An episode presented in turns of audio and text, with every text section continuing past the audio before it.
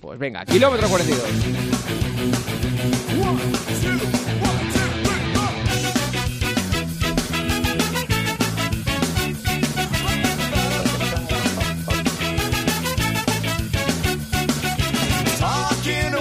Kilómetro 42 en directo con todos ustedes, con Joseba que continúa en el programa y con Chema Martínez. ¿Qué tal, Chemita?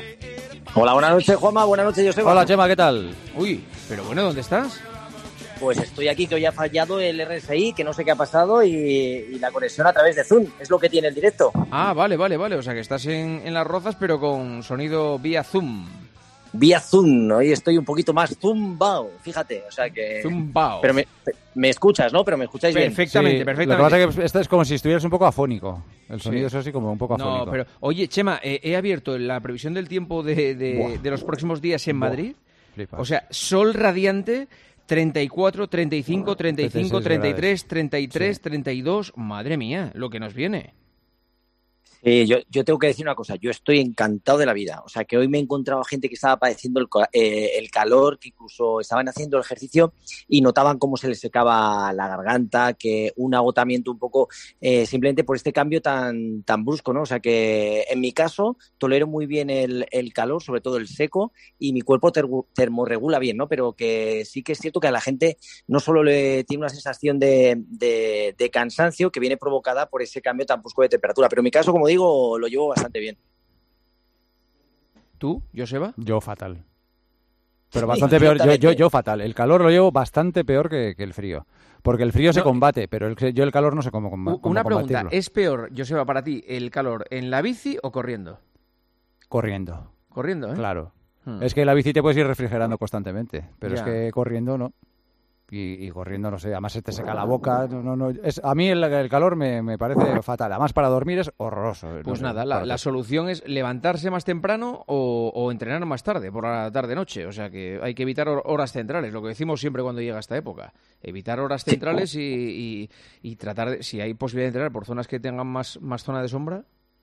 Eh, hombre, además tenemos, Juanma, la gorrita, que si las gafitas, incluso ahora cuando tengan abiertas la gente las piscinas, un pequeño baño antes de salir a entrenar también nos baja un poquito la temperatura del cuerpo y como dices, las primeras horas de la mañana y las últimas eh, horas del día son eh, ideales para correr. O sea que bueno, sobre todo son estos primeros días de cambios tan bruscos de temperatura cuando el cuerpo no está acostumbrado, cuando más lo notamos. ¿eh? No notamos, pero al final no dejan de ser, bueno, pe- pequeñas excusillas o pequeñas trabas para hacer un poquito de ejercicio, pero siempre tenemos, pues eso, hacer un poquito de ejercicio en casa, que ya estamos acostumbrados y, y bueno, con un poquito de aire acondicionado la cosa cambia. Vea, pero- hidratarse, ¿eh? Hidratarse. Beber mucho, más que eh, en invierno todavía, si se puede. Iba a decir que es muy significativo que estando a- ya estamos a día 8 de junio, estemos ya hablando de 35, 36, 37 grados. ¿eh? Ya, bueno, pero la semana pasada, por ejemplo, hubo un- ahora ma- mal tiempo también. Hubo días que hizo 20 grados. Uno, o- uno porque bajó, pero ¿Sí? sí, sí, sí fue uno. Pero es que estoy viendo la, la previsión para lo que decías tú los próximos días y, y el miércoles 35, jueves 36,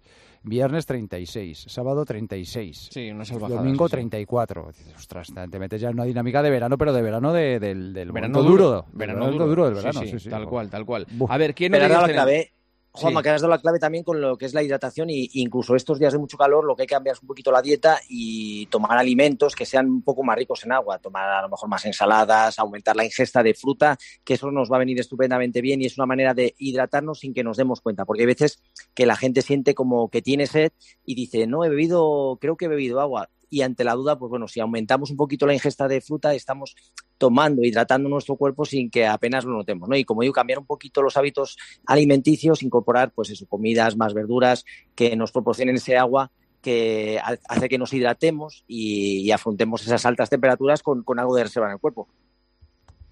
Lo dicho, noticias importantes de la semana. Joseba, ¿qué quieres destacar? Hombre, básicamente el récord del mundo de, de Hassan, ¿no, Chema? Bueno, ha sido increíble. eh, un récord que estaba en 29.17, una auténtica barbaridad. Y esta neerlandesa ha sido capaz de correr en 29 minutos 06, o sea, que ha destrozado el récord del mundo que tenía pues Almaz Ayan. Y, y sobre todo, cómo ha acabado. Ha acabado, ha sido en, en la reunión de, de Engelo y ha acabado el último mil en 2.45. O sea, es una auténtica salvajada. 2.45 el último mil. que es ritmo de 27-30, para que la gente se pueda hacer una idea de lo que significa correr a estos ritmos. Y bueno, yo creo que es una de las, de las grandes noticias de este récord del mundo de, de Hassan, que bueno, que era un atleta, no sé si, imagina, si os acordáis que bueno, que estuvo cuando estuvo entrenando con Salazar, con allí en Estados Unidos, que, que bueno, que estaba involucrado, se veía que hacía como cosas raras o extrañas, pero en cualquier caso, ya entrenando no bajo la tutela de Salazar, pues ha conseguido este récord del mundo que es estratosférico. Y bueno, también hemos tenido eh, a un español, Carlos Mayo, que ha habido una, una Copa Europa y ha sido capaz de correr en eh, Carlos Mayo, que llevamos hablando unas cuantas semanas aquí en el kilómetro 42 de él, por todas las marcas que ha hecho. Y, sobre todo ser capaz de correr en 27-25, la tercera mejor marca española de, la historia. Y en esta carrera también corría pues Mo Farah, que volvía cuatro años después a la prueba del 10.000, que quería ir a los Juegos Olímpicos a intentar eh, otra vez eh, revalidar ese oro que había conseguido. Y, y, bueno, quedó tercero Carlos Mayo con esa mínima olímpica. Y aquí lo más significativo es que Mo Farah hundido, entró octavo e hizo 27.50. O sea que, ha sido una de las grandes también noticias de la semana. Mm, y Celian Fraser, ¿eh? esa, esa velocista jamaicana, que es muy, muy fácilmente reconocible porque es una mujer que tiene la eterna sonrisa, y además es una sonrisa muy, muy contagiosa. Se ha convertido en la segunda mujer más rápida de la historia, después de Florence Griffin, y además con 34 años ha conseguido una marca que no se conseguía desde 1988. O sea que cuidado ¿eh? con la gente veterana también ¿eh? en la velocidad, Chema. Y Joseba Ojito, que con 34 años y había sido madre en el, en el, ya en el 17, o sea, una madre que ha vuelto y se capaz de correr a estos ritmos. Para que te hagas una idea, ¿sabes cómo se la, se la apoda en el circuito? Pocket Rocket, que quiere decir cohete de bolsillo. O sea que es, no es muy alta y lo que pasa es que la tía es rapidísima. O sea que, que un récord, eso sí lo hizo con 1,3 de viento a favor, que eso siempre ayuda para que nos vamos a engañar, pero en cualquier caso, eh, la mujer que ahora mismo en vida más rápida del de eh, planeta. Eh, perdona, Chema, el límite para los récords es 2, dos. dos, ¿no? Efectivamente, 2 metros por segundo. Si es 2,0, ¿vale o no vale el récord? Pues yo creo que sí vale, que ese límite es 2,0. O sea que que hasta dos es, es, es, válido. Vale, perfecto. Hay una buena noticia que nos llega desde Berlín y es que este año va a haber maratón de Berlín, el año pasado evidentemente no hubo, será el 26 de septiembre y 35.000 corredores, pero ayer hablaba con Chema y me decía, pero volverá a recuperarse la normalidad de las carreras, porque no está siendo lo mismo. ¿Qué te pasa, Chema? Que estás un poco pesimista al respecto.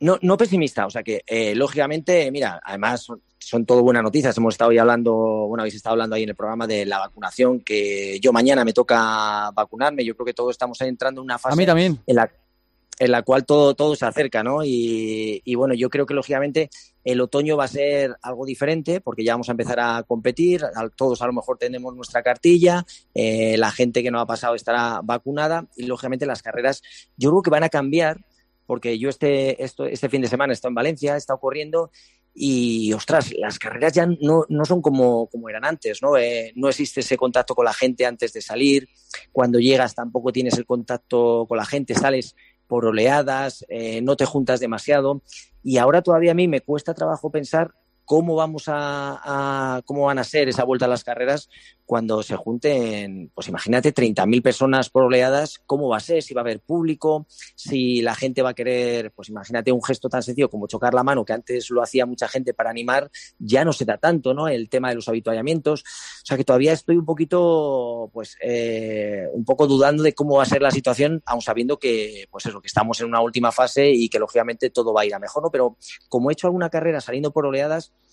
no es como nosotros como teníamos eh, en nuestro pensamiento, en nuestra memoria, no cómo corríamos, cómo hacía, afrontábamos las maratones, cómo calentábamos con la gente. Todo eso de momento no se da, ¿no? Y, bueno, eh, yo espero que, que con el paso de los días y de los meses, pues todo se vaya normalizando un poquito más y en, un corto periodo de tiempo, o a lo mejor no tan corto, un poquito más, pues podamos volver a vivir las carreras como se vivían antes. Pero yo, eh, claro, eh, no, noto raro, ¿no? Noto raro esas oleadas, no tener contacto con la gente y, y, me parece que todavía nos queda un poquito por avanzar, ¿no? Pero, pero veremos lo que nos depara el futuro, que espero que sea como lo, lo, recordábamos anteriormente. Un añito, hombre, un añito. Yo creo que este año todavía sí y 2022 ya será normal, esperemos, ¿no? Ojalá, ojalá.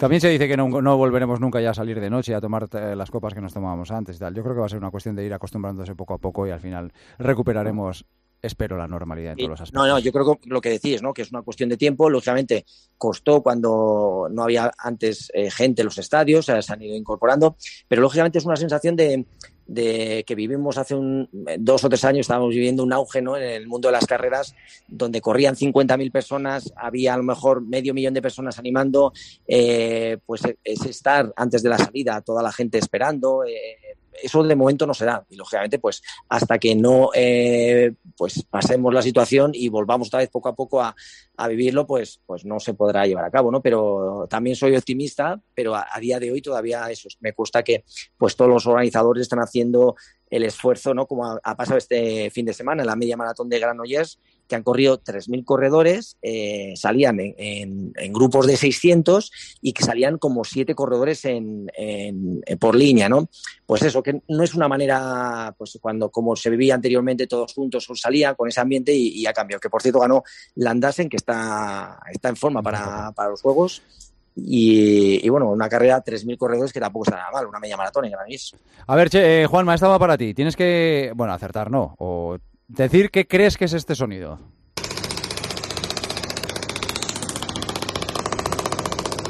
Eso es una obra, una obra de la Gran Vía. Una obra de la Gran Vía de Madrid. Pues no. ¿Qué es? Es la pierna de Chema con las ondas de choque, que esto tiene que doler, Chema. Ostras. Sí duele, sí duele. ¿No, no, eh, no os habéis aplicado nunca vosotros eh, no, yo no, Joseba, ondas no, de choque? No. Yo seguramente sí. Es, es mm, o sea, una cosa así como redonda, ¿no? Que metes ahí o no. O sea, es un, es un cabezal, eh, es una aplicación de ondas sonoras que de alta velocidad que se hace a través de un cabezal y te ponen un gel y a través de ese eh, cabezal ah, sí. pues sí, se emiten las ondas. Vez. Sí, sí, es verdad, sí, sí, me lo hizo un día, sí. Y entonces hay varios tipos de ondas de choque, unas son las radiales que impactan y, y son, por así decirlo, más superficiales y otras que se les llama focales que son un poquito más profundas. Lógicamente, duelen más, duelen más las más profundas porque el golpeteo ese eh, duele, para que no nos vamos a engañar, duele. Y mientras que las superficiales llegan a estos 4 o 5 centímetros, el dolor es un poquito más tolerable. Entonces se utiliza, es un tratamiento que, pues, que se utiliza para dolores crónicos que puedas tener, cuando tienes algún tipo de calcificación, cuando tienes esa, eh, tiene los tendones que pueden andar un poquito tocados, también se utiliza para activar a nivel muscular porque lo que hacen es que te, aumenta la, eh, pues tienes un aumento temporal de la vasodilatación y luego también actúa como, como analgésico, antiinflamatorio. Lo que pasa es que, que, duele y una sesión de estas, de ondas de choque, pues lo que hace es que te deja, te deja dolor. Es una sesión que, que genera resaca, no de copa, sino de, del dolor que te provoca y tienes que, pues eso, hacer una sesión mínimo descansar entre 7 y 10 días antes de aplicar la segunda. Y normalmente tienes que, pues, que estar haciendo, yo creo que un mínimo entre tres y cinco sesiones para, para recuperar. O sea, que al final es una otra terapia a nivel de recuperación que suele ser para gente que eso, que tiene ya lesiones, dolores un poquito extraños y como decías, duele, ¿no? Y el otro día hablando con, con Joseba, estaba con el rata, ta, ta, ta, ta, ta, ta, ta, ta, y, y fíjate el sonido que genera. O sea, que es una sensación que no es muy placentera, pero que, que, provoca pues destrozos un poquito, porque lo que genera son pequeños destrozos eh, a nivel de eso, que rompiendo las, las calcificaciones que puedan que puedas tener. También te ayuda también con el, con el colágeno, o sea que te ayuda con la, con la producción de tal manera que puedes reconstruir tejidos. Y, fíjate, en, las ondas de choque eh, tienen un, de todas las veces que se aplica, actúa un 90% de las personas que lo utilizan eh, eh, obtienen efectos beneficiosos, o sea, que son efectivos al 90%, con lo cual está estupendamente bien. Así que un tratamiento un poco invasivo, que es agresivo en ese sentido, pero que cuando tenemos así un dolor crónico, pues nos puede ayudar, pero duele un poquito. O sea, que esto es de que, que no grita, no se rehabilita, pues estas las ondas de choque te dejan un poco tocadete, pero, pero allí veas otra terapia más, otro, otra herramienta más que tienen los fisioterapeutas para, para recuperar. Y como a mí me duele todo siempre, pues, pues tengo que utilizar todo. Oye, hablando de terapias, eh, sí. Juan, antes de, de, ir a las preguntas, eh, tenemos ganadora de la sesión de ah, crioterapia sí, que decíamos sí. la semana pasada, es para Chris Adán que nos ha escrito además un, un email muy, muy cariñoso y dice que además eh, sufre del hombro derecho desde agosto, suele tener la espalda contracturada y tiene Cri- rectificación ¿Cris de lumbar. Cristina o de Cristian? De Cristina, Ah, deduzco. vale. Mm. Y que tiene rectificación lumbar, o sea que le va a venir estupendamente esa Vale, de perfecto. Así que sabe Pues- que ella se la lleva. Eh, que lo disfrute. Vamos con las preguntas. Eh, Chema, con una bursitis intermitente en la cadera, ¿qué se puede hacer para seguir corriendo además de llorar? Pues lógicamente acudir a un traumatólogo que, que te pueda aliviar. Muchas veces con la bursitis lo que hay que hacer es que vaciar un poquito esa bursa. En algún caso te pueden poner algún corticoide para intentar minimizar los daños, ¿no? Pero los dolores, la bursitis, hasta que no vuelvan otra vez al estado inicial, son complicadas. En las primeras horas siempre el, el frío es bueno, pero hay veces que no alivia. Y sobre todo eso, la, a mí en este caso con, con la bursa, eh, las bursas, las infiltraciones suelen ir bastante bien. ¿Qué recomiendas para los dolores de los tendones de Aquiles? Bueno, pues por ejemplo, una cosa que puede ven- venir bien son utilizar alzas. Luego, en función de cómo esté esa- ese tendón de inflamado, pues puedes utilizar una terapia u otra. Lo que estaba diciendo antes de las ondas de choque se podría también utilizar en, los tendones. Eh, hay diferentes formas de tratarlo. Cada, cada fisio, cada médico te puede pues, eh, plantear un, un tratamiento diferente. Todo depende cómo el grado del tendón, de, de cómo esté inflamado o el, problema que tengas y, que aplique el doctor que dia- diagnostique ¿no? lo que tiene exactamente y que luego el fisio te, te aplique un tratamiento ideal. Pero esto, lógicamente, tiene que ser un profesional que te lo, que te lo cure, si no suelen dar la lata. ¿no? Estamos hablando de por lo menos tres semanas, una tendinitis aquilea para poder solucionar. Y luego, sobre todo, la vuelta al trabajo con trabajo excéntrico de los músculos del sol y los gemelos que alivian un poco eh, ese tendón. Uy, está. ¿Qué hacer para recuperar un tobillo mal curado en un mes? Un tobillo mal curado da una lata eh, el resto de tus días prácticamente. Vamos. Sí, pero ¿sabes por qué ese error, Juanma? Porque eh, lógicamente cuando tienes eh, el, el pie, has perdido toda la fuerza y la musculatura ha perdido tono, luego dejas de trabajarlo. Tú te encuentras bien, ya no te molesta, pero has dejado de potenciarlo y de trabajarlo. Entonces, si no vuelves otra vez a tener un, tono ideal en la musculatura del pie, al final eh, lo lógico es que, se te pueda ir mucho más, que te lo puedas torcer, porque has, has fallado en el trabajo de potenciar ese pie. O sea que el error viene por ahí. Así que lo que tienes que hacer para, respondiendo a la pregunta, es hacer un trabajo de fortalecimiento para evitar que el, que el pie se nos vuelva a ir. Y la última, sitio favorito de Madrid para correr 10 kilómetros y si has corrido en Alicante alguna carrera. Bueno, pues en Alicante he corrido media maratón y mi sitio pa- eh, posiblemente mi carrera de 10 kilómetros favorita en Madrid, la San Silvestre Vallecana. Yo creo que es, es la que la mayoría de los madrileños claro, nos gusta claro, y la, claro. la que tenemos todos en mente. Chemita, un abrazo. Un abrazo, buenas noches. Gracias. Hasta luego, Joseba. Hasta mañana, chao, chao.